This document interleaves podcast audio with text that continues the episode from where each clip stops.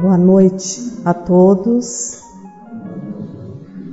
É com grande alegria que nós comparecemos a esta casa e recebemos o carinho de todos e sentimos a vibração amorosa e nos emocionamos com a música que envolve, harmoniza e acalenta e que vem tão a calhar quando o tema pedido é exatamente provas da existência de Deus.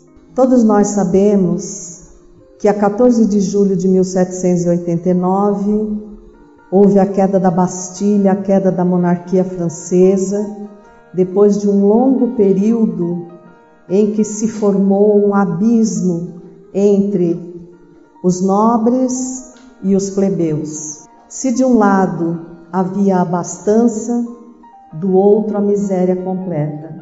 Isso gerou a revolta do povo de tal forma e eles se uniram de tal maneira para se liberar da casa dos Bourbon que exatamente no dia 23 de novembro de 1793, na Catedral de Notre-Dame, em Paris, um jovem ativista da Revolução, Pierre Gaspard Chumet, fez um anúncio que chocou o mundo.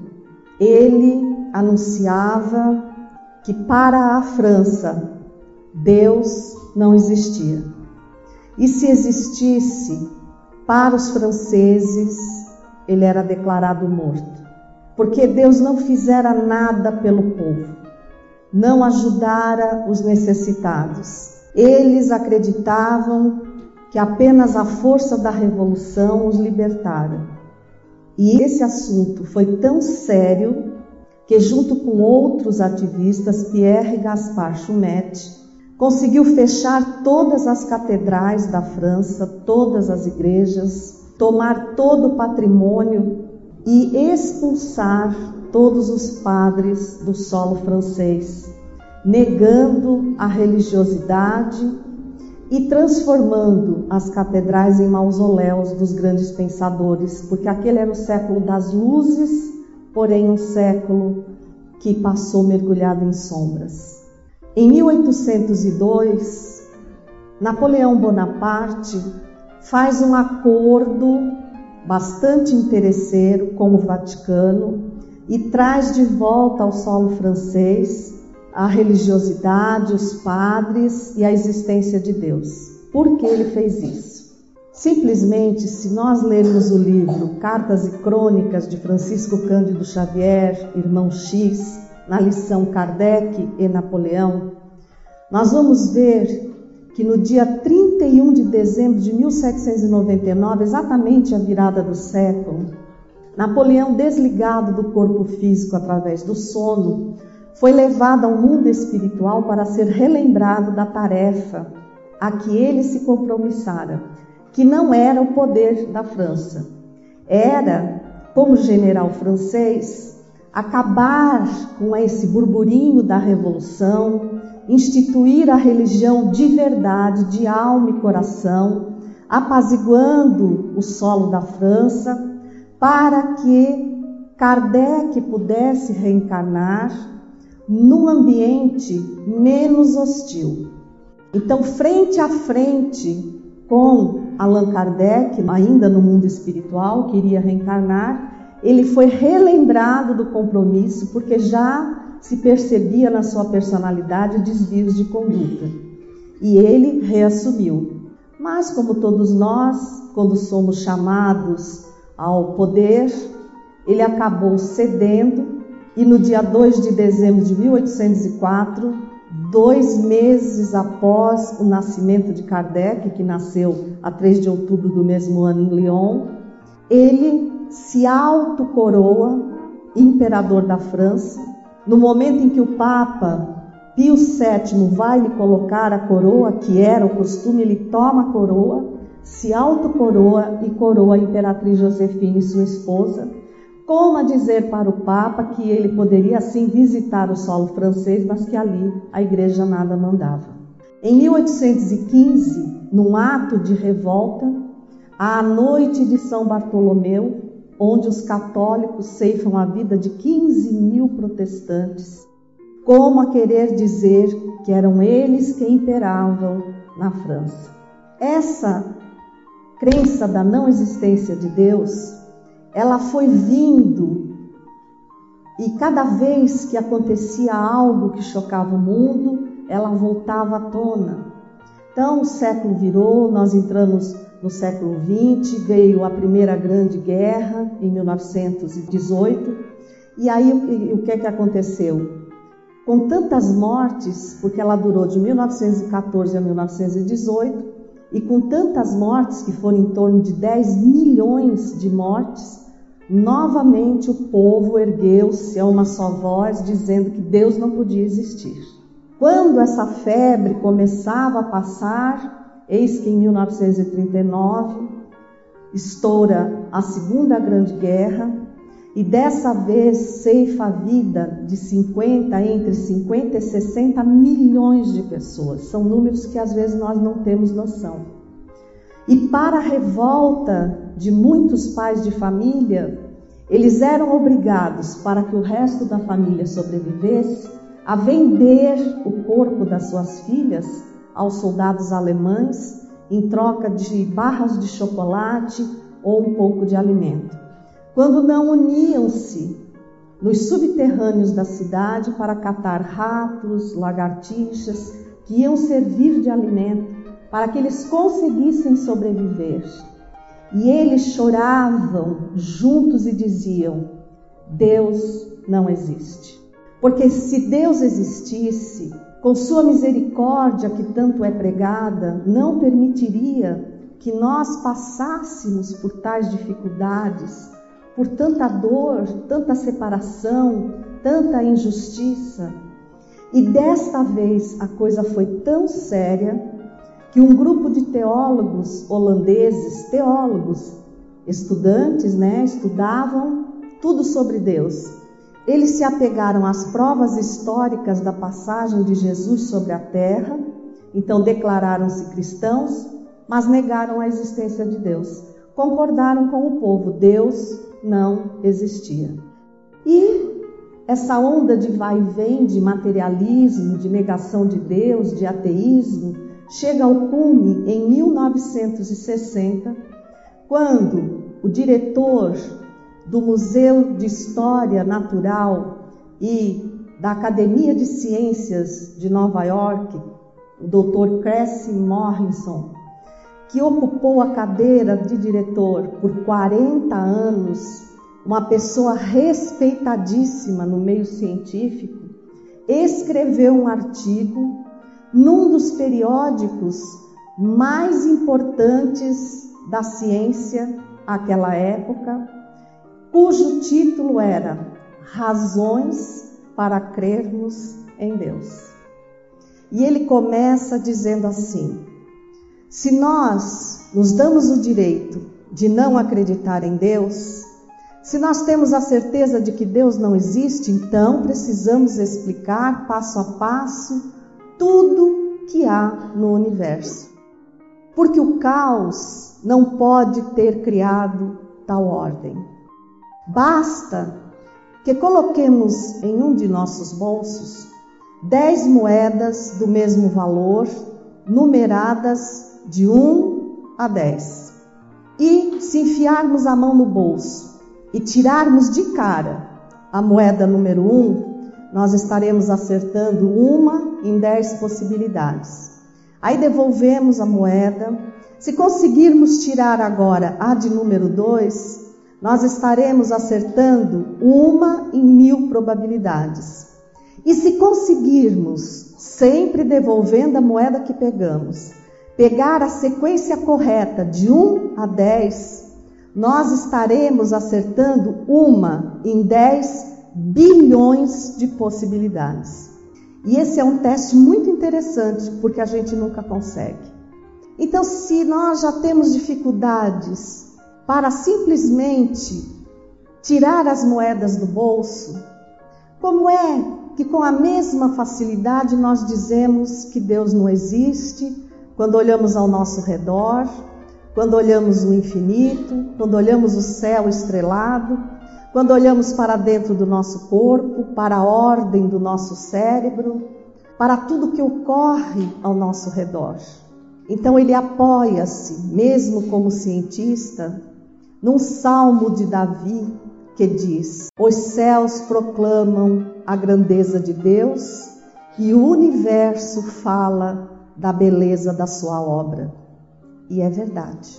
Então, se nós olharmos para o céu, por exemplo, nós podemos questionar que a Lua está colocada a 370 mil quilômetros da Terra.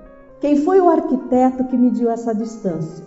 Porque se ela estivesse colocada a 320 mil quilômetros, a ação magnética que ela exerce sobre os oceanos faria com que o mar invadisse a terra cinco vezes por dia, atingindo os picos mais altos do Himalaia.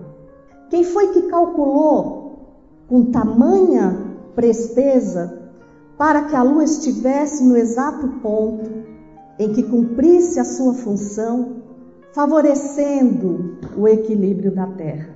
O Sol está a 150 milhões de quilômetros da Terra.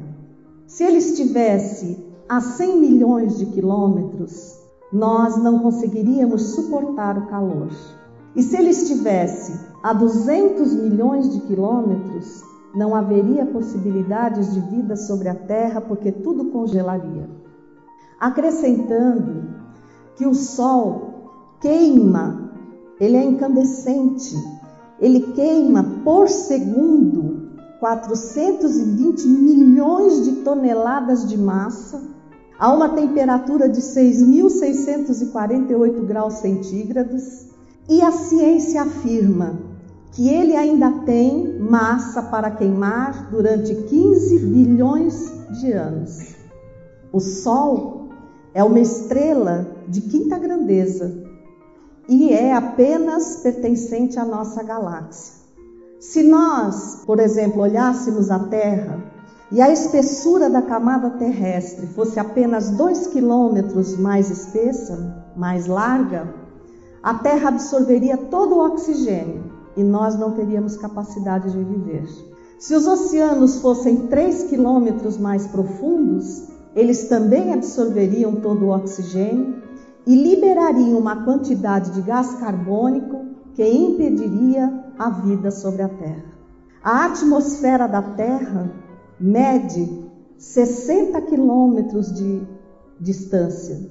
Se ela medisse 40, os 5 milhões de meteoritos que invadem a atmosfera da Terra todos os dias não teriam espaço suficiente para se encandecer e nos atingiriam. E são esses meteoritos incandescentes que nós chamamos de estrelas cadentes e ainda fazemos pedidos para serem realizados. E meteorito é lixo do espaço.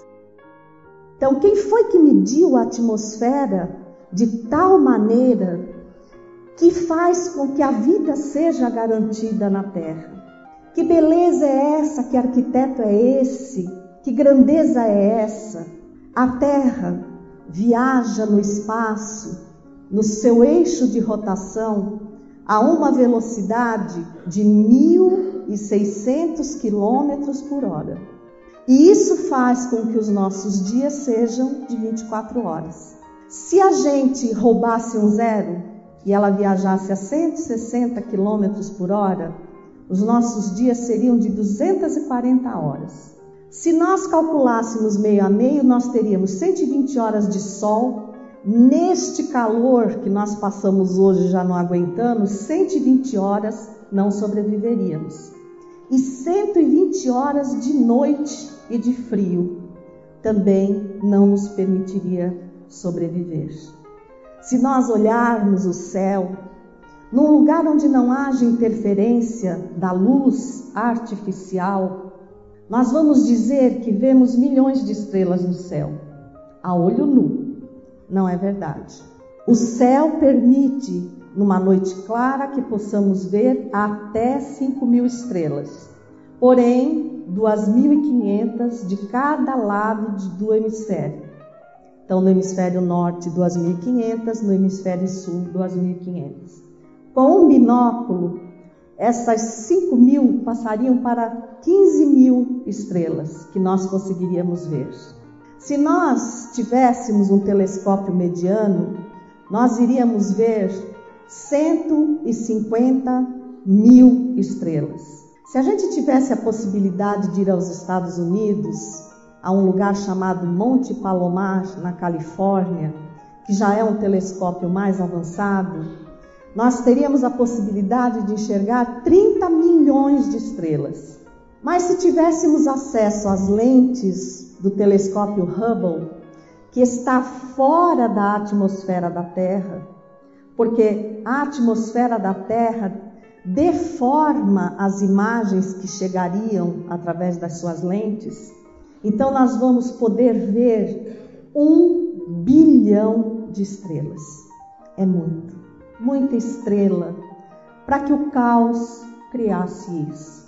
Porém, dizem os cientistas que só na nossa galáxia existem 200 bilhões de estrelas.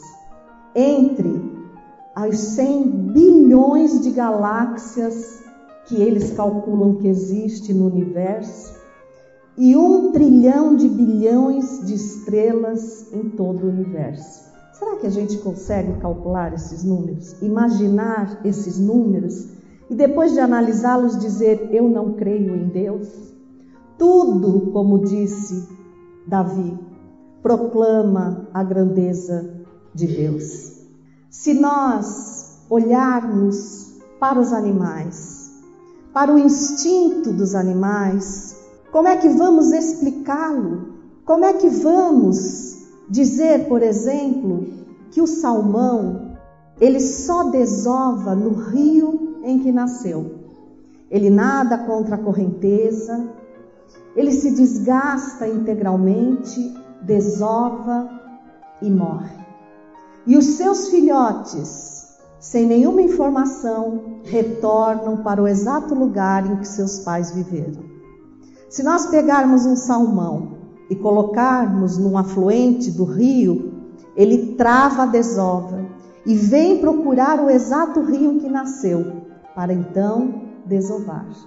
A vespa, ela constrói uma galeria, um corredor profundo, uma câmara larga, e depois de todo esse esforço, ela sai, tampa aquele buraquinho, voa em busca de um gafanhoto ou de uma larva de tamanho suficiente para que sirva de alimento aos seus filhos que já vão nascer famintos. Só que eles não podem comer carne morta. Então ela injeta uma quantidade exata de veneno para que a presa fique anestesiada. Abre o abdômen da larva ou do gafanhoto, bota os seus ovos, sai, tampa o buraco e voa o voo da morte. Os cientistas já tentaram extrair da vespa o veneno e colocá-lo num gafanhoto e nunca conseguiram permitir que esse gafanhoto ficasse vivo. Como é que ela pode ter essa medida exata? E os filhos, quando nascem, sem que tenha ninguém que os ensine, eles vão comendo a presa de baixo para cima, porque quando eles chegarem ao cérebro e a condição da larva for mortal, eles já estão prontos para a vida. Então eles seguem o corredor que a mãe abriu e saem para viver, proclamando a glória de Deus. Se nós olharmos as enguias do mundo inteiro, elas só desovam num único lugar, no mar abissal das Bermudas. E elas vêm da Europa, da Ásia, da América, de todos os pontos e vão ali desovar, sendo que as enguias europeias elas têm que sair com um ano de antecedência porque o caminho a percorrer é o dobro do caminho dos outros. mas elas sempre se encontram ao mesmo tempo, sem mandar correspondência, sem se telefonar. Quem criou um instinto tão perfeito? E da mesma forma que os outros, quando seus filhotes nascem, elas morrem. E os filhotes nadam de volta para a terra dos seus pais. Os cientistas nunca encontraram uma enguia americana na Europa ou uma enguia da Europa na Ásia. Elas têm características totalmente diferenciadas. Quem é que pode ter criado um instinto tão perfeito, senão a grandiosidade de Deus? E o João de Barro, que dá uma lição de vida a nós seres humanos dotados de plena inteligência. Ele, quando vai se acasalar, ele é fiel, vocês sabem, né? E se a mulher o trair, ele a tranca dentro de casa e vai embora magoado e deixa ela lá para morrer. Ele é fiel. Então, ele vai construir a casa e ele só constrói a casa na primavera, porque ele encontra mais facilidade de galinhos, de barro, para poder construir o seu ninho. Mas antes de construí-lo, ele escolhe a árvore, ele sobe no último galho daquela árvore, fecha os olhinhos, põe o biquinho para cima e ali fica como nós deveríamos ficar, embora não tenhamos bico, nas horas de dificuldade. Fechar os olhinhos, olhar para cima, um momento de reflexão, uma prece e com certeza erraríamos infinitamente menos, porque estaríamos aptos a receber as inspirações da boa espiritualidade. E ele consegue perceber de onde está vindo o vento da primavera. E com essa informação, ele sabe de onde vai vir o vento do inverno. Para inveja de todos os meteorologistas, ele nunca se engana. E aí ele constrói a casa de costas para o vento do inverno. Porque como a casinha dele tem um corredor, se ela ficar de frente para o vento do inverno, o vento vai encanar e vai matar a sua prole. E nunca nenhum cientista encontrou uma casa de João de Barro construída de maneira errada. Se nós acharmos isso pouco, olhando os animais e olhando o céu, juntando os dois, perguntarmos: que espaço haverá entre uma estrela e outra? Para que caibam só na nossa galáxia 200 bilhões de estrelas, fora os planetas que nós conhecemos e os que ainda a ciência vai descobrir. Então, um astrofísico inglês chamado James Jeans, ele fez uma pesquisa e chegou à seguinte conclusão: se nós pegarmos três abelhinhas, o reino animal, e embarcarmos num avião supersônico que sobe à mais alta altitude possível e libertarmos essas abelhinhas sobre a Eurásia, que seria a união dos continentes europeu e asiático, olhem no mapa, vejam o tamanho e soltássemos essas três abelhinhas, elas teriam menos espaço para voar do que o espaço que existe entre uma estrela e outra. Quem foi que mediu essa distância? Quem foi que criou tal perfeição se nós, por acaso, não acreditássemos em Deus? Será que nós já paramos e olhamos para dentro de nós? Será que nós sabemos o que é o nosso corpo? Será que, por exemplo, já fomos informados que o nosso coração é a bomba mais perfeita que existe, que começa a funcionar logo após a fecundação e para de bater quando realmente somos declarados mortos? E nesse tempo todo, sem um minuto de descanso, ela bombeia o sangue a 70 metros por segundo no nosso corpo para garantir que não haja falta de oxigênio em nenhum órgão e muito menos no nosso cérebro, a fim de que a vida possa estar assegurada. Quando nós olhamos um prato de comida e dizemos assim: ai, me deu água na boca. Vocês sabem o que é essa água na boca? São 5 milhões de papilas que nós temos embaixo da língua e que, ao vermos o prato, nós mandamos a mensagem para o cérebro dizendo: é doce, é salgado. Porque vocês já repararam que a nossa lembrança de sabor é muito intensa? Eu falo, eu vi uma cocada tão bonita e vocês já sentem o gosto da cocada. Então vejam como funciona o nosso corpo. Então, ao olhar aquele prato, eu mando um recado para o meu cérebro e ele aciona, ele ordena a esses 5 milhões de papilas que é, secretem uma enzima diferenciada para cada alimento que nós vamos ingerir. Isso louvando a glória de Deus. Porque ninguém, ninguém consegue reproduzir. Quando nós dizemos, meu Deus, e colocamos a mão na nossa cabeça, nós estamos colocando a mão no computador mais exímio que existe, movido a 100 bilhões de neurônios, que ao contrário do que os cientistas pensavam há alguns anos atrás, se renovam sim no hipocampo há um lugar exato onde nascem neurônios, como se fossem células tronco, e pela atividade que nós exercemos no nosso cérebro, esses neurônios viajam, por exemplo, se eu utilizo muito a memória, eles viajam para o campo da memória e antes que outros neurônios venham a morrer, eles fazem ramificações e captam as informações daqueles neurônios para dar continuidade ao nosso processo de inteligência e de memória, se nós assim o quisermos. Então, exercitar o cérebro é um antígeno para que não sejamos aqueles que sofrem, por exemplo, do mal de Alzheimer.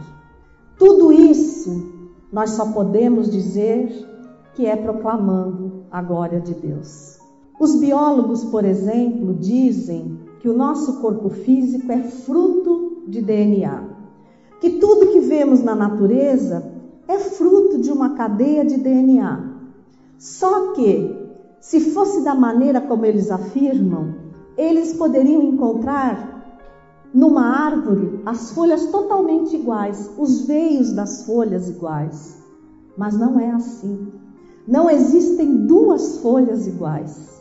E para que vocês tenham noção do que é o DNA de uma pessoa, se nós pegássemos o DNA de cada um de nós, de cada habitante da Terra, hoje em torno de 6 bilhões e meio de pessoas, mal daria para encher um dedal de costureira. E, no entanto, ali caberia a informação de todo o nosso processo biológico sob o comando do Espírito. Eles processaram, eles mostraram como é o DNA, como funciona o DNA, mas eles não conseguem fazer esse DNA funcionar e criar um ser vivo em laboratório sem que haja a junção dos gametas masculino e feminino. E eles têm todo o histórico da hereditariedade. Se eles com tanta ciência com tanta organização, com tanto processo de pesquisa, não conseguem dar vida a qualquer tipo de coisa, como podem declarar que de uma explosão e do caos nasceu toda a ordem da vida? Essa experiência é fácil de fazer. Deixa a sua casa num caos até que um certo dia ela apareça limpa e organizada sem que nenhuma inteligência nenhuma boa vontade, nenhuma mão se ponha a trabalhar para repor a ordem que se havia perdido. É a lógica. E nós precisamos aprender, porque somos espíritas, a raciocinar, porque o Espiritismo nos oferece tamanha explicação de tudo que não podemos aceitar a fé cega. João, o evangelista, dizia que Deus é amor. Então, se Deus é amor, tudo que ele criou tem a destinação do amor. Somos nós que, infelizmente, muitas vezes temos dificuldade de enxergar o amor no outro. Somos nós que, infelizmente, temos dificuldade de doar amor ao outro. Somos nós que, infelizmente, continuamos escolhendo o caminho da dor. Porque a perfeição nos cerca dos mínimos detalhes ao infinito do espaço.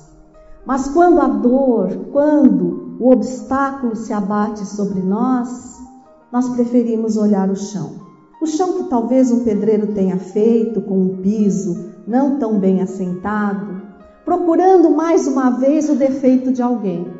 Mas raramente num dia de problema, nós nos dirigimos à rua, olhamos um jardim multicolorido, questionamos como é que tantas flores diferenciadas convivem tão bem, ou olhamos o céu e dizemos: Bendito seja Deus que criou tal beleza, para que os meus olhos descansassem nesse altar da natureza e pudessem encontrar saída para o obstáculo que surgiu. Mas não somos apenas nós que escolhemos o caminho da dor. Somos sim aqueles que são perseguidos pela fatalidade da perfeição. Mas para atingirmos essa perfeição, que nunca será perfeita, porque poderemos caminhar sempre mais além, nós precisamos encontrar o amor. E o amor não é algo que nasça do dia para a noite. O amor, ele tem que ser buscado, ele tem que ser cultivado.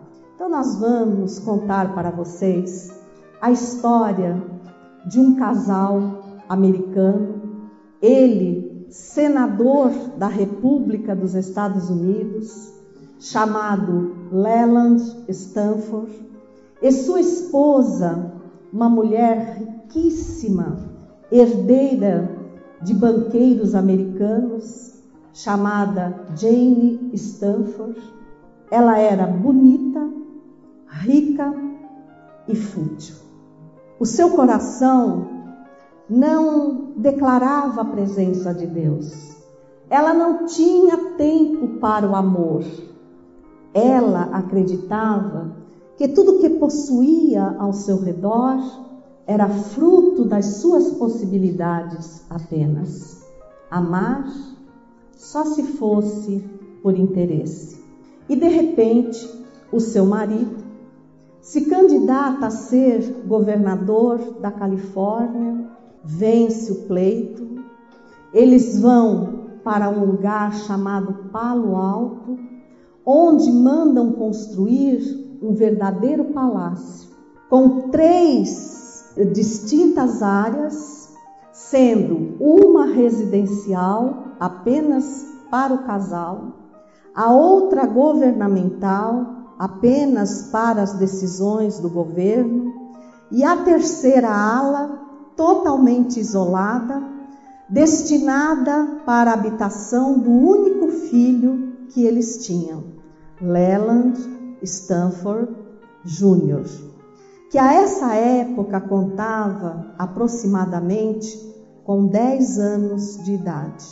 A senhora Jane Stanford colocou para cuidar do seu filho duas amas, uma francesa, requintada, musicista, para que lhe ensinasse a delicadeza da educação e do comportamento das pessoas de alto nível social a outra uma babá alemã para lhe ensinar disciplina, conduta reta, posicionamento.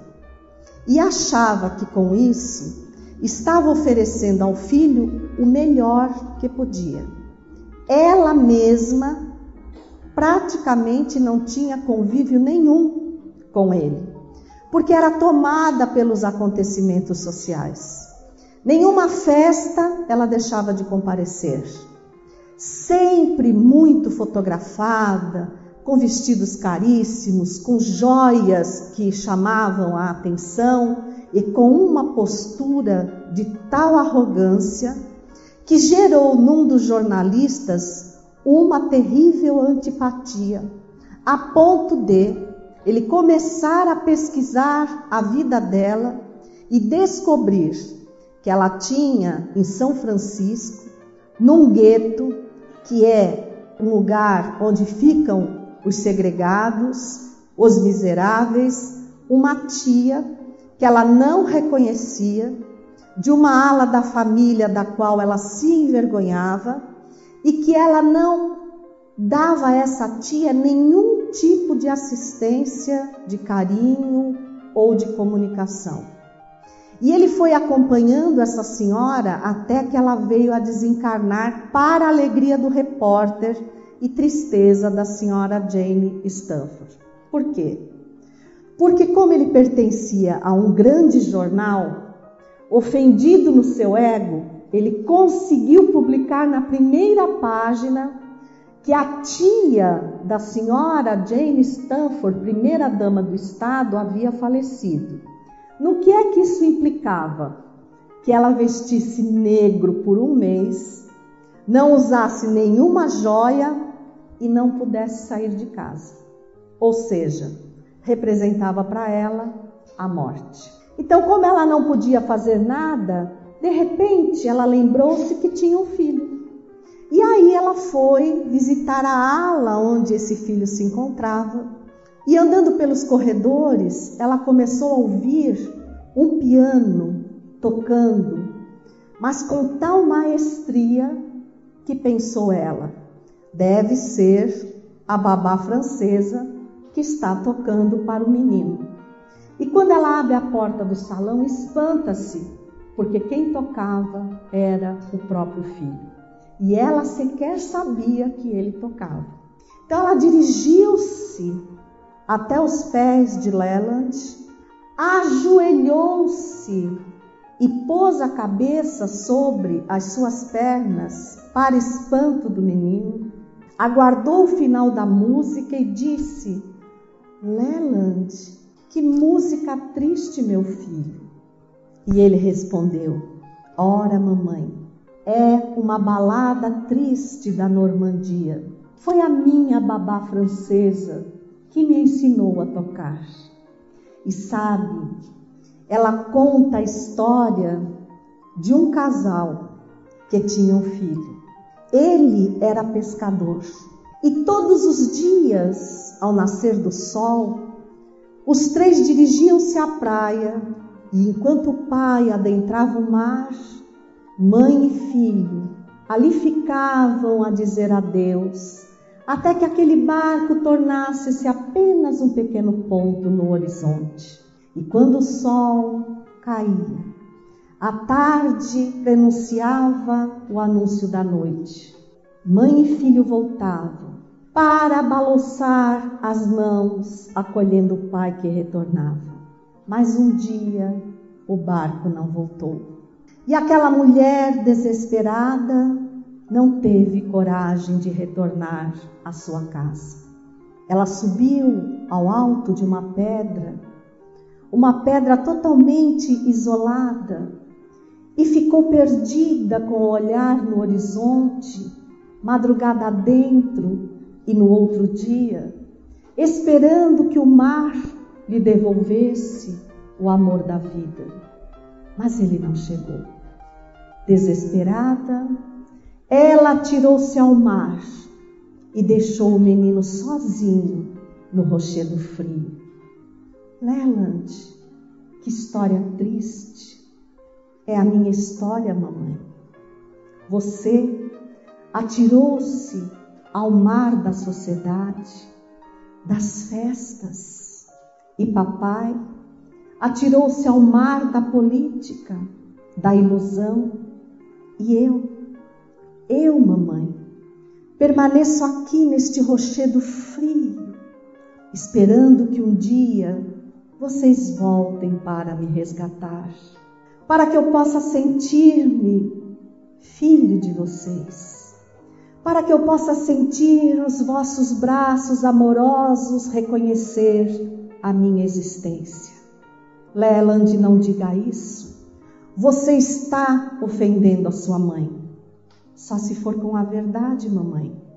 E ela, altiva, ergueu-se, bateu a porta da grande sala e desapareceu nos corredores. Mas de repente, ao seu encontro vinha uma amiga com as mesmas qualidades fúteis que ela tinha e disse: Jane, descobri um meio de você passear.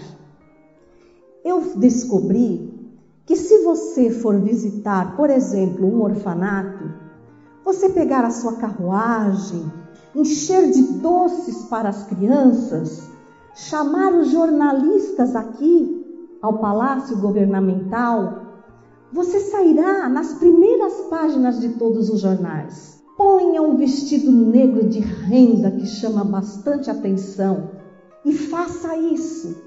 E ela fez. Ela odiava orfanatos, mas ela amava a sua imagem estampada nos jornais. E chamou todos os jornalistas na hora marcada.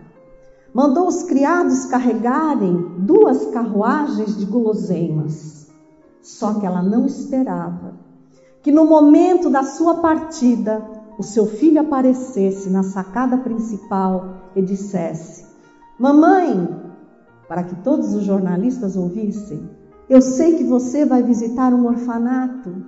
O que é um orfanato? E ela ficou sem meios e disse: É um lugar como aquele rochedo que você me contou. Mamãe, são crianças solitárias. Deixe-me ir com você. Como é que ela poderia dizer diante os jornalistas que não permitiria que o seu filho se misturasse aos órfãos? Então, encabulada, permitiu que ele a acompanhasse, mas não esperava que ele se apaixonasse pelos órfãos, porque ao olhar cada órfão, ele via a si mesmo. A única diferença é que eles não tinham nada. E aparentemente, tendo tudo, ele tinha menos que os outros que tinham a companhia um do outro.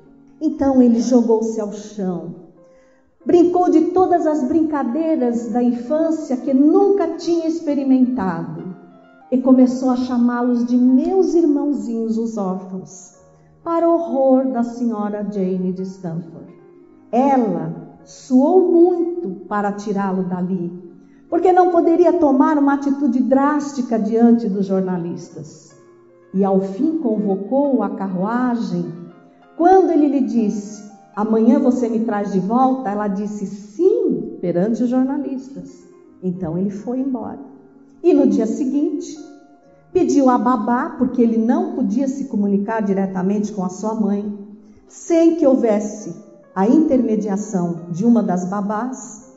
Pediu a babá que comunicasse à sua mãe que ele queria ver os irmãos os órfãos. E a mãe, a passos firmes, dirigiu-se a ele advertindo: Olha aqui, você ontem me colocou numa situação difícil, mas eu vou lhe dizer: você é o filho do governador da Califórnia e eles não são nada. Você não pode se misturar àquela ralé contaminadora. Mamãe, não diga isso. Eles me ofereceram um amor que eu nunca tinha experimentado. Eles são os meus irmãos, os órfãos, mamãe. Leve-me vê-los. E ela virou-se e foi embora. No dia seguinte, a babá chegou próxima a ela e disse: Senhora, o menino Leland está febril. Dê-lhe um remédio, faça-lhe uma compressa. Ele está delirando, senhora. E diz que quer ver os irmãos os órfãos. Isso é tolice de criança, não me incomode com isso. A babá foi embora. Segundo, terceiro dia, A febre não cedia. Parece que o seu caso se agravava. Ela decidiu chamar um médico. O médico examinou-o, chegou próximo a ela e disse: Senhora, essa febre é de fundo emocional e está degradando a saúde do seu filho. Tome da carruagem, leve vê-los órfãos e ele se curará. Prefiro vê-lo morto. Então vou lhe dar outra ideia. Saia daqui por uns tempos, para ver se ele esquece essa questão. Então prefiro sair. Embarcou num grande e rico cruzeiro por toda a Europa e todos os dias aquele menino lhe perguntava, já magrinho, sistema imunológico frágil, mamãe, para que lado estão meus amiguinhos os órfãos?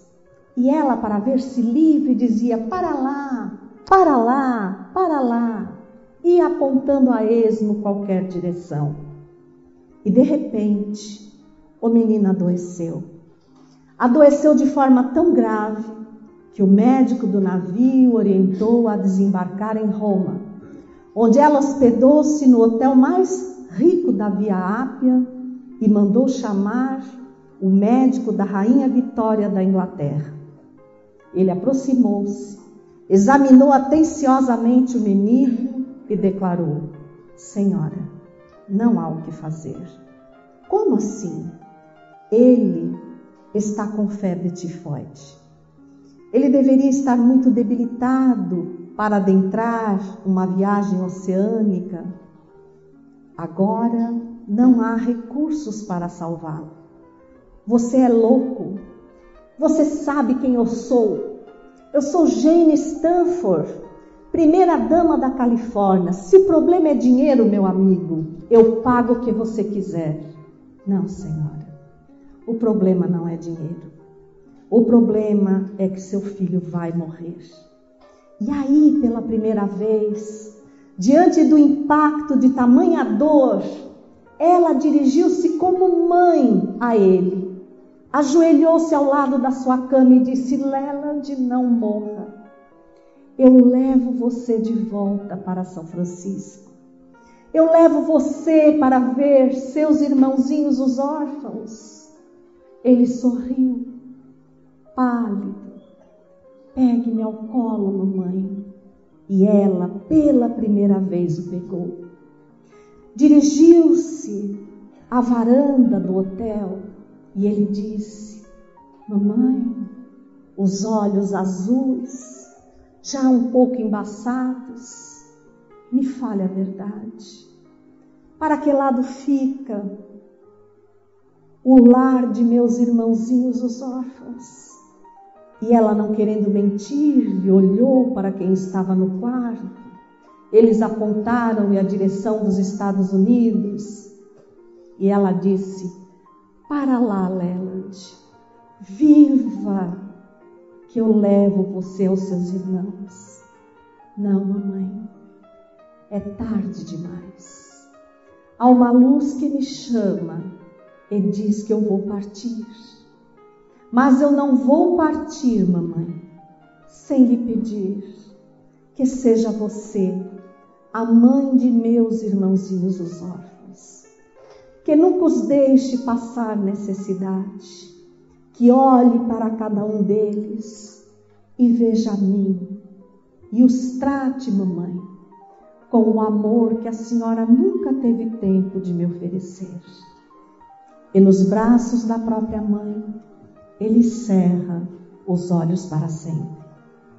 Ela coloca-o num esquife de mogno cristal, leva-o de volta a São Francisco, põe o esquife numa carruagem, pede que antes de ir para o palácio passe em frente ao orfanato e com o esquife ali parado, ela de negro, sem joias alguma, disse, ajoelhada: Leland, eu juro que vou ser mãe de seus irmãozinhos os órfãos, para sempre.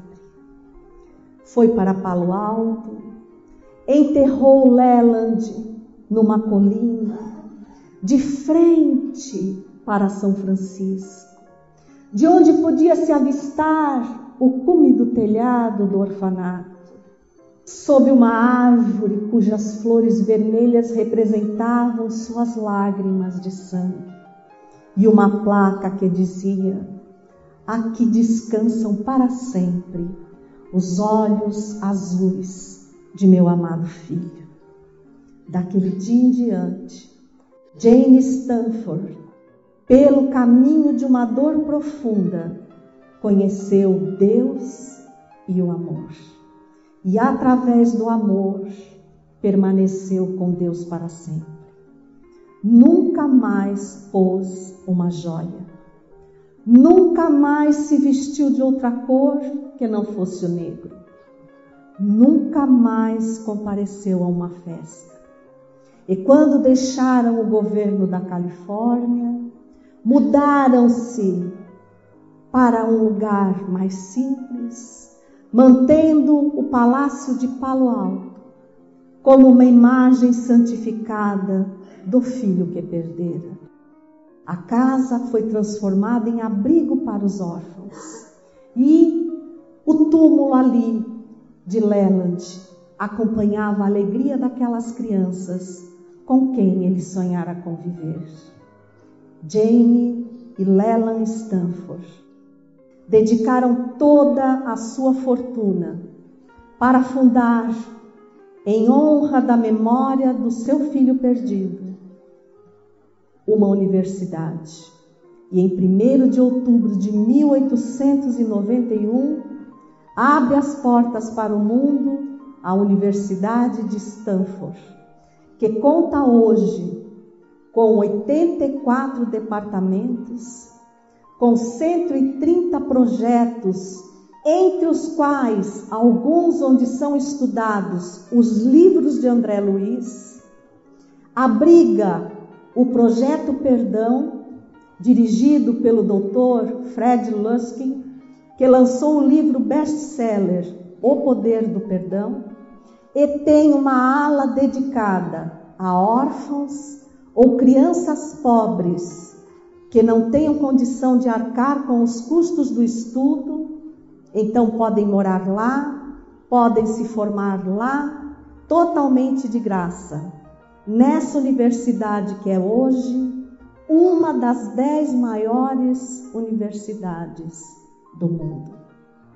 Jane Stanford, que nasceu sob o brilho da riqueza, que poderia fazer dessa riqueza de livre e espontânea vontade um ato permanente de amor, optou pelo caminho mais difícil de perder tudo que tinha, todo o tesouro maior que tinha em sua vida, que era o seu próprio filho para que a dor lhe mostrasse o caminho do amor e pelo caminho do amor ela encontrasse Deus.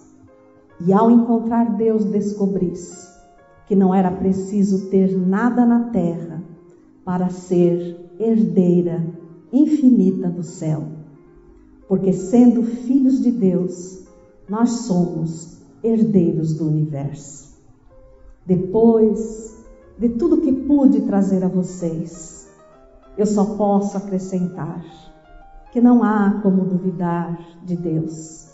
Não há como duvidar que foi Ele que nos uniu nesta noite para juntos dizermos: Obrigado, meu Deus, por tudo que nos ofereces, pela bênção que nos concedes nesta noite. Que ela permaneça viva pujante para sempre nos nossos corações. Muito obrigada e uma boa noite.